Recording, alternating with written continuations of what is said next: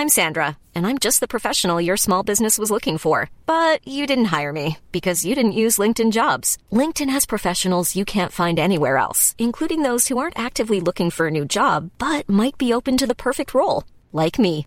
In a given month, over 70% of LinkedIn users don't visit other leading job sites. So if you're not looking on LinkedIn, you'll miss out on great candidates like Sandra. Start hiring professionals like a professional. Post your free job on linkedin.com/people today.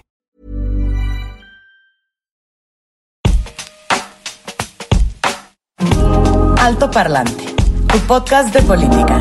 Te decimos las cosas como son. Al micrófono Pablo Marín y Arturo Aramburu. Comenzamos. Bienvenidos y bienvenidas a un episodio más de Alto Parlante, tu podcast favorito de política. Las cosas como son, ¿o no? Como son según Pablo y Arturo.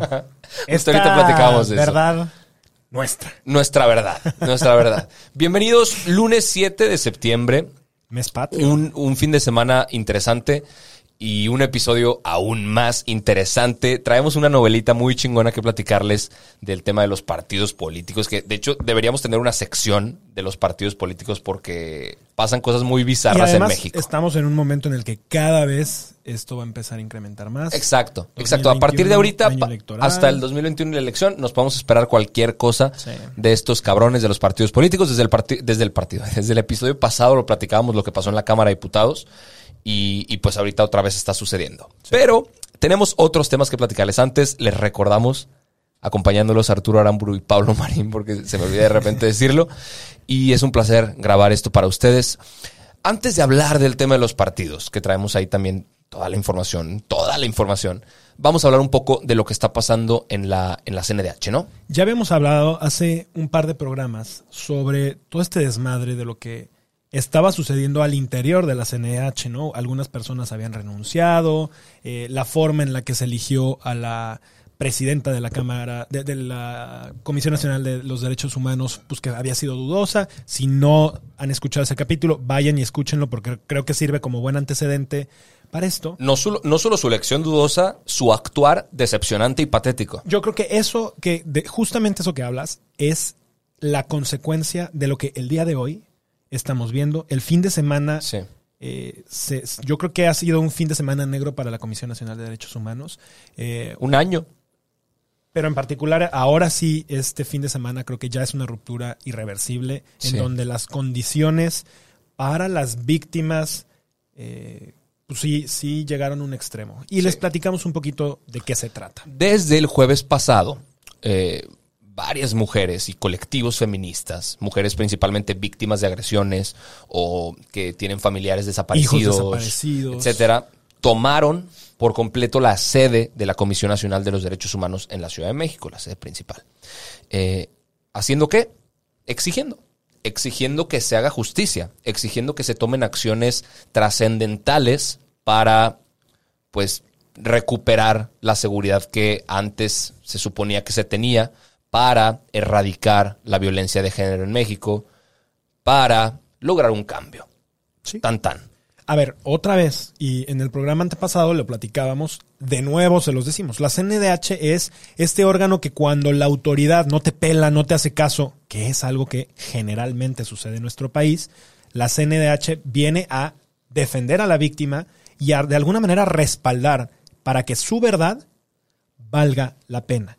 Y aquí hay un tema que a mí me parece súper importante, del cual poco se habla en general en el país, y es que la revictimización de las víctimas que el Estado genera es peligrosísimo. O sea, si de repente nos quejamos del tema de la impunidad, pues en buena medida es porque las mismas eh, instituciones realmente vuelven a convertir en víctimas al que ya fue atacado, el que ya fue violado, al que ya se le desapareció un hijo.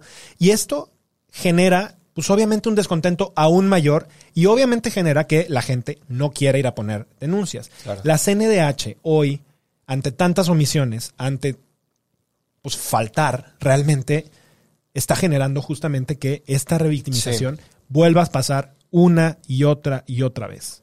No, y la- las exigencias específicas que tienen estos colectivos feministas, estas mujeres dentro de la sede, no me, no me parece nada absurdo. Son súper respetables. Son legítimas. Súper legítimas. Emitir, o sea, que la CNDH emita una recomendación general al gobierno federal, a los gobiernos estatales y a las fiscalías. ¿Para, Es- ¿para es- qué? Para que se reconozca públicamente que el problema de la violencia de género y la violencia feminicida ya Existe. nos rebasó, cabrón. Que ya fue demasiado. Que los gobiernos y las fiscalías que tienen que actuar en conjunto digan ya estuvo. Es que también en un país en donde a todo mundo le vale madres y pareciera que puedas tapar el sol con un dedo y realmente omitir el tema y dejar de hablar de él, claro que te lleva a un extremo de terminar tomando instalaciones por la fuerza Claro. para exigir y hacer tu voz. Y esto Claro. lo- hemos platicado tú y yo 800 mil veces en, en persona y muchas veces en el, en el altoparlante. Yo sí creo que vale gorro quemar cualquier cantidad de edificios, vale gorro quemar cualquier cantidad de monumentos. Si, Si es por vidas. va a permitir que en este país se cuiden y se salven vidas, no me importa. Sí, sí, va, la gente que se está quejando de que tomen estas instalaciones, que se grafitee un muro, que se rompa una puta ventana, cabrón, son vidas. Sí. Son vidas y están luchando y exigiendo vidas, respeto, solidaridad, empatía, justicia en el país. Se están pidiendo cosas muy lógicas. Déjame, na- nada más terminamos estas exigencias específicas. Que se emite esa recomendación general, que la Comisión Nacional de los Derechos Humanos lo puede hacer, una recomendación al gobierno que el gobierno tiene que acatar, ¿ok? Eso es importante decirlo. Y que creen unidades especializadas en violencia de género y violencia feminicida. Güey, no están no es pidiendo. descabellado, ¿eh? No están pidiendo nada del otro planeta. Están pidiendo que se le preste atención a un problema y que se pongan manos para resolver el problema. De hecho, Se acabó. están pidiendo lo que está obligada a hacer una Comisión Nacional de Derechos Humanos en cualquier país. Claro. O sea, le están recordando cuál es su trabajo, cuál es su chamba y cuál es su función. Sí. Y las personas que dicen, oye, pero es que esas no son formas, eh, eso no se hace, el la quema de, de monumentos, etcétera. Perdón, ya intentaron todas las formas que la sociedad ha dicho, todas las formas que creemos que es como si se debe hacer. Sí. Y nadie los pinches pela. Sí. No puede ser. Sí. Al- algo más de lo que está proponiendo ahí en la, en la sede es que se les extienda la amnistía y a los acuerdos de no, no, no ejercer acción penal contra las mujeres criminalizadas por este tipo de acciones, ¿no? La- la- las mujeres que Claro. manifestando se fueron encarceladas, las mujeres que por luchar por la justicia de las demás mujeres fueron criminalizadas, Claro. puedan tener un perdón. ¿no? Sí. Eh, pues ya- ya veremos qué sucede. Por lo pronto, al día de hoy, lunes 7 de septiembre, la sede de la comisión sigue tomada y ojalá y siga, güey, hasta que les hagan pinches caso. Y hasta que realmente esa comisión se convierta en un defensor real de los derechos humanos, que son los derechos más elementales que un ser humano puede tener en este país. Necesitamos esa voz, urgen medidas, urgen recomendaciones y urge que esa figura que hoy está llena de un vacío, avalga la, la incongruencia de la frase, por lo menos hoy empiece a decidir y tomar parte en su trabajo. Sí, totalmente. Pero bueno, no es lo único que tenemos para el altoparlante del día de hoy. De hecho, este otro tema está como... Es un temazo. Es un temazo que en el México bizarro que tenemos suceden cosas así. ¿Ok? Y va de la mano del tema de los partidos políticos, que ahorita les vamos a dar clases básicas, elementales de los partidos políticos en México. Pero para contextualizar un poco el tema, vale la pena recordar por qué, por qué está sucediendo ahorita. ¿no? Y el tema es México Libre, este partido de Margarita Zavala, Y Felipe de Felipe Calderón, que después de que Margarita se diera cuenta en las elecciones del 2018 que la vía independiente en México no sirve para un carajo, dijo, pues hago mi partido. Porque realmente hizo también un, un- creo que una representación muy mediocre, ¿no? O sea, se le vio muy Sí, mal, Muy mal, con pero muy poco tamaño como para pero- lo que realmente intentó. también, o sea, presiden- ser presidenciable por la vía independiente Es difícil, Suena casi imposible en Sí, México. sí lo es. ¿no? Entonces Margarita, tan solo en agosto, un mes después de la elección del 2018, agosto 2018, dijo, pues aquí está, aquí estamos, México libre. Eh, y, y- y- y dijo que tenía esa intención de crear su partido político. Pero bueno, ¿qué, qué es un partido político en México? Creo que vale la pena bosquejar un poquito cómo funciona esto en el país. Es una asociación de interés público, personalidad jurídica y que tiene personalidad jurídica y patrimonio propios. ¿Qué quiere decir esto? Que son un ente que tiene cara legal, que tiene dinero propio, güey, y que supuestamente tiene que velar por el interés público, ¿no? Se permite crear, O sea, es, es más parecido a una empresa que a una asociación civil. pues no, no como tal, Porque porque, una asociación civil no es dueño de lo suyo, o sea, de alguna manera es el Estado. no, aquí sí, el partido sí es dueño de. Ok. Eh, porque ellos son los que reciben donativos y con su dinero hacen lo, que, Sí. se- lo que quieran, güey. Pues, o sea, sí, es como una empresa. Eh, se permite crear partidos por el artículo 9 de la Constitución Política de México, que reconoce el derecho a asociación libre, a conformar partidos políticos. Y lo puede hacer cualquiera. Tú puedes, si armas a tu vecindad, güey, El partido altoparlante. puedes, em- podemos empezar el partido hartoparlante si queremos, güey. Venga. Eh, cualquiera puede buscar ese registro como partido. Ok, Pero no está tan fácil. Claro. O sea, el INE la pone, la pone perra. que está bien. ¿no? O sea, está, Está bien, bien. que haya ciertas reglas. Si Claro. cualquier pelmazo tendría Claro. ahí un partido representando a cualquier chango. Totalmente, totalmente. Y es el mismo INE quien dice que un partido tiene que servir para promover la participación ciudadana, para ocupar cargos de elección popular, para promover el voto universal, libre, secreto y directo, para que cualquiera pueda ejercer el poder público. Bien. No pasa. Ninguna de ellas. Bueno, esperemos. eh, o sea, pero el planteamiento está bonito, El planteamiento está poca madre, güey, pero la pues, teoría check, güey, la práctica una mierda. como tantas cosas. Hay que saber, hay que saber que en México al día de hoy tenemos siete partidos nacionales con registro vigente. Morena, PAN, PT, Movimiento Ciudadano, PT, Partido del Trabajo, Movimiento de, de- Movimiento Ciudadano, PRD, PRI y Partido Verde Ecologista de México. Hay dos que ya están extinguiéndose, que es el Partido Encuentro Social, el PES, y el Partido Acción Nacional. Digo, el, el Nueva Alianza. Ojalá. No, el Partido Nueva Alianza, ya en proceso de extinción. Eh, aparte de estos partidos nacionales, hay partidos locales, porque se vale que en estados existan partidos nuevos. Hay 43 partidos locales alrededor de México, Ya. Pero esos los regula eh, algo que se llama organismos públicos locales, que son como los institutos estatales electorales. Los in, Que, inecitos. sí, que se, ahora se hicieron de los estados, porque antes eran eh, un desmadre. Ajá, los, los cinecitos. A todos estos los rige la ley general de los partidos. A to- eh, es, es- es- es una ley que estipula por dónde sí pueden, por dónde no pueden, con qué acotados. reglas. Están, están muy acotados y ahorita lo vamos a ver. De hecho, a, a Felipe y a Margarita ya les pusieron unas buenas cachetadas porque ya les dijeron, oye, por aquí no se puede. Ahora, ¿qué tiene que hacer alguien para hacer un partido? Y Perdón si parece muy tedioso esto, pero está, está bien chingón entenderlo. ¿Qué tiene que hacer alguien para hacer un partido?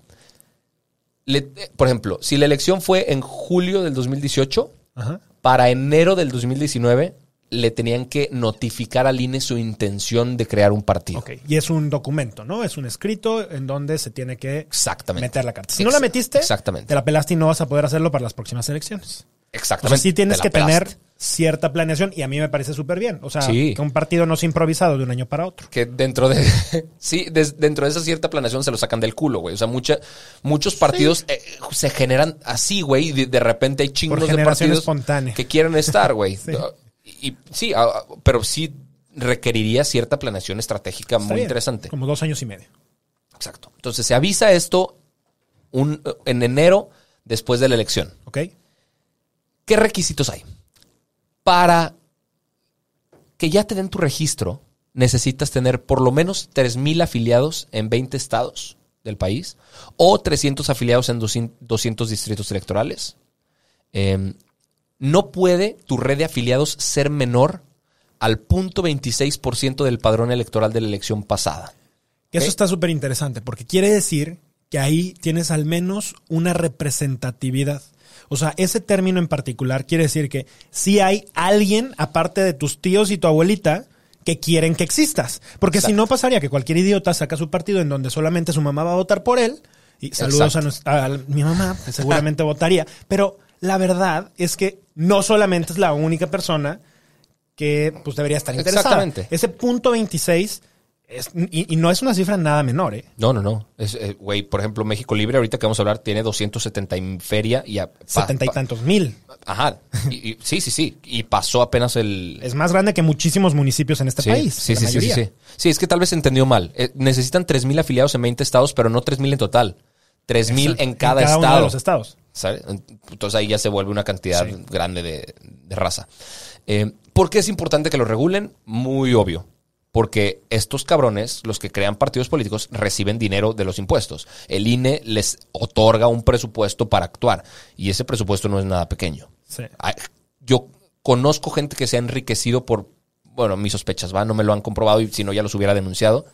Porque estuvieron cerca de partidos políticos y recibían dinero, güey. Claro. O sea, hay, se conocen casos. Sí.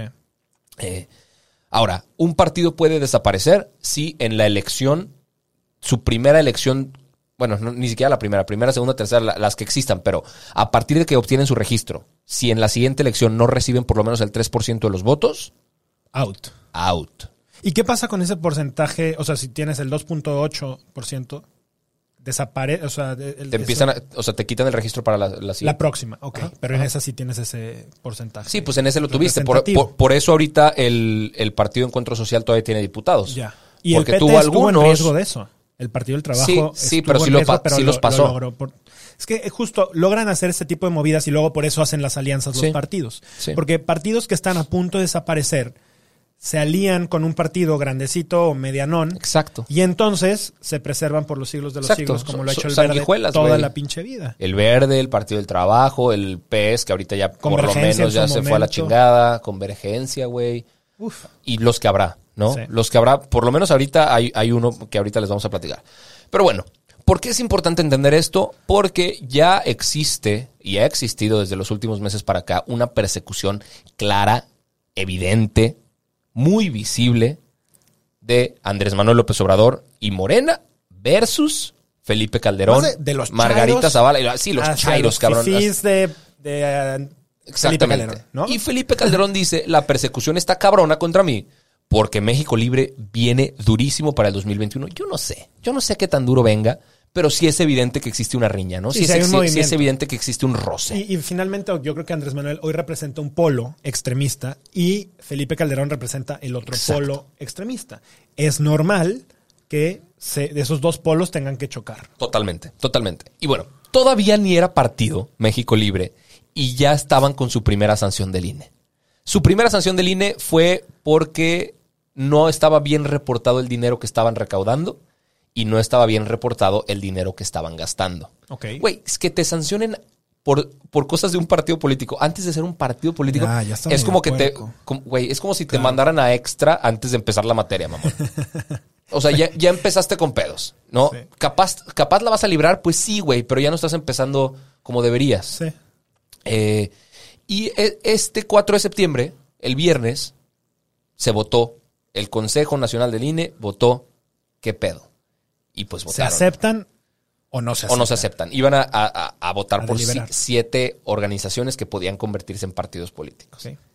Y de esas siete, a seis les dijeron, gracias, vámonos. Entre esas México Libre, porque, y aquí es donde está el brete interesante y complejo, porque un millón de pesos de la, del dinero que habían recibido, un millón y feria, Un millón doscientos y tantos mil, ajá. se recibió a través de Clip.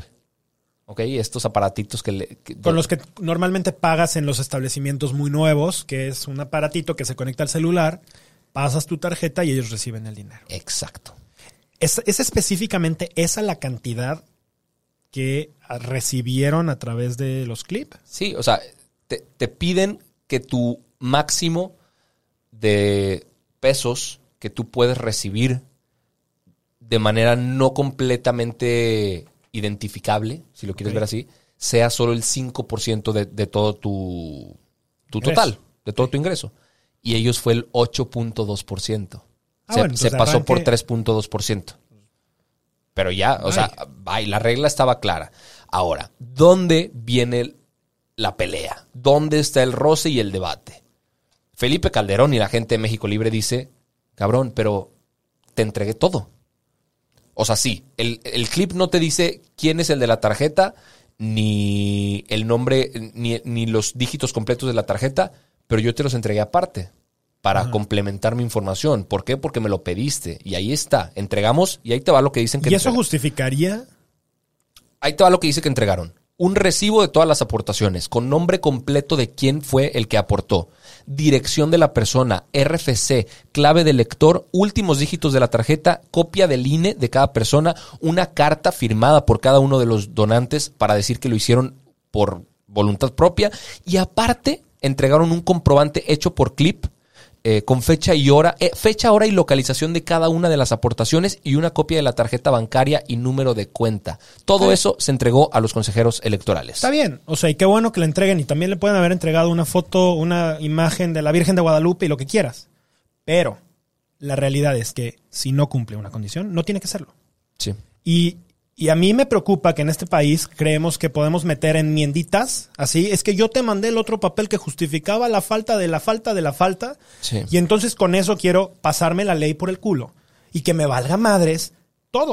O sea, mira, yo creo que aquí, y, y me gustaría hacer como que un, un- un- una vista de águila un poquito más amplia, porque a mí de arranque, el que un presidente quiera vivir toda su vida del erario, ya no me gusta. O sea, ya fue Calderón, ya estuvo. Creo que fue un, un- un buen presidente. Yo creo que ha sido el mejor presidente que hemos tenido en los últimos 30 años. ¿eh? Y este statement está cabrón. Pero Porque hemos tenido puro pendejo también. Si el güey. No creo que si sea el güey no cree en ninguna de, las fuerzas ahorita políticas, ¿por qué no generar una nueva, güey? Yo- Eh, el, el cabrón puede hacerlo. ¿Necesitamos más? O sea, no tenemos ni siquiera una con la que funcionemos. ¿Necesitamos otra más? No, lo que necesitamos es que las que están funcionen. Pues sí, pero ¿y si no podemos hacerlas funcionar? Que Pues, se vayan a la chingada y generamos una, nuevas, nueva, una güey. nueva tampoco es que ¿Por ten- qué tenga no? más posibilidades. No sabes.